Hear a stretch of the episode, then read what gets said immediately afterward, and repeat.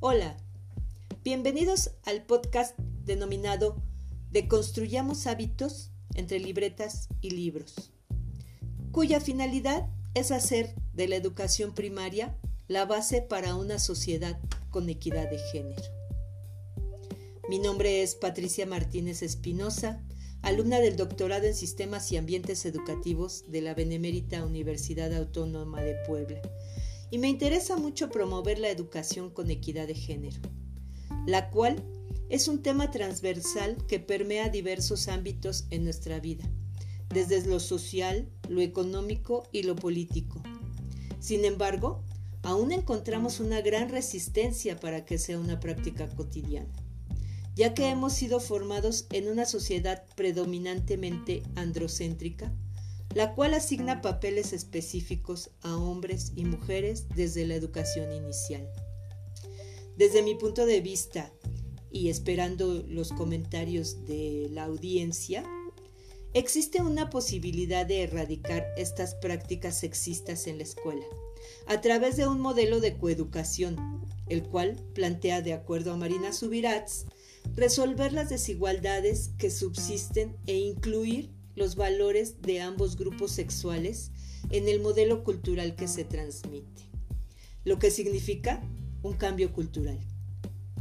¿Qué es la coeducación? Es un método educativo que parte del principio de la igualdad entre sexos y la no discriminación por razones de sexo, lo que significa no establecer relaciones de dominio que supediten a un sexo a otro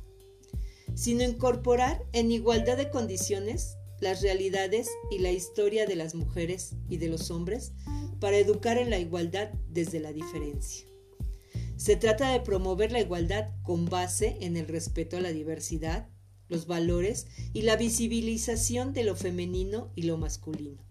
impulsando la libertad de elección desde los primeros años de educación en los infantes. Aplicar este modelo implica una gran responsabilidad de los profesores de nivel básico, ya que son ellos quienes contribuyen al desarrollo cognitivo y personal mediante actividades pedagógicas durante la estancia de los infantes en la escuela. Debo mencionar que de acuerdo a un estudio hecho por Jesús Palacios, es el inicio de la educación primaria entre los 6 o 7 años de edad, en donde aparece la llamada constancia de género, donde los niños y las niñas toman conciencia de que el género es un rasgo invariante de las personas, lo cual está relacionado tanto con los avances en el desarrollo cognitivo como con la experiencia social. En este sentido, es que los docentes en diversas ocasiones transmiten lo que Bourdieu establece como el hábitus, que son todas aquellas costumbres y tradiciones que cada uno de nosotros tenemos incorporadas en nuestro ser y que son el reflejo de las usanzas y formas de vida en la que hemos crecido. Este hábitus es el que nos lleva a reproducir nuestros sesgos y convicciones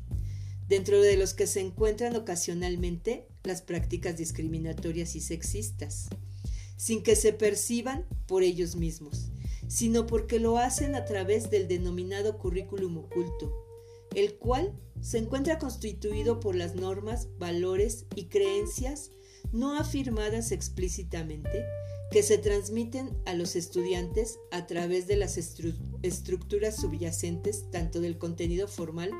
como de las relaciones de la vida escolar y del aula. Y bien, este es el primer capítulo sobre el tema y los dejo para que reflexionemos juntos en torno a cómo lograr que sea a través de la educación básica que lo, logremos construir una sociedad mucho más equitativa y un cambio cultural que nos permita ubicar a niñas y niños en el mismo plano de derechos, obligaciones y con una gran libertad de elección.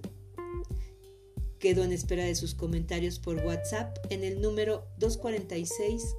115 1298. Muchas gracias por su atención. Hasta la próxima semana.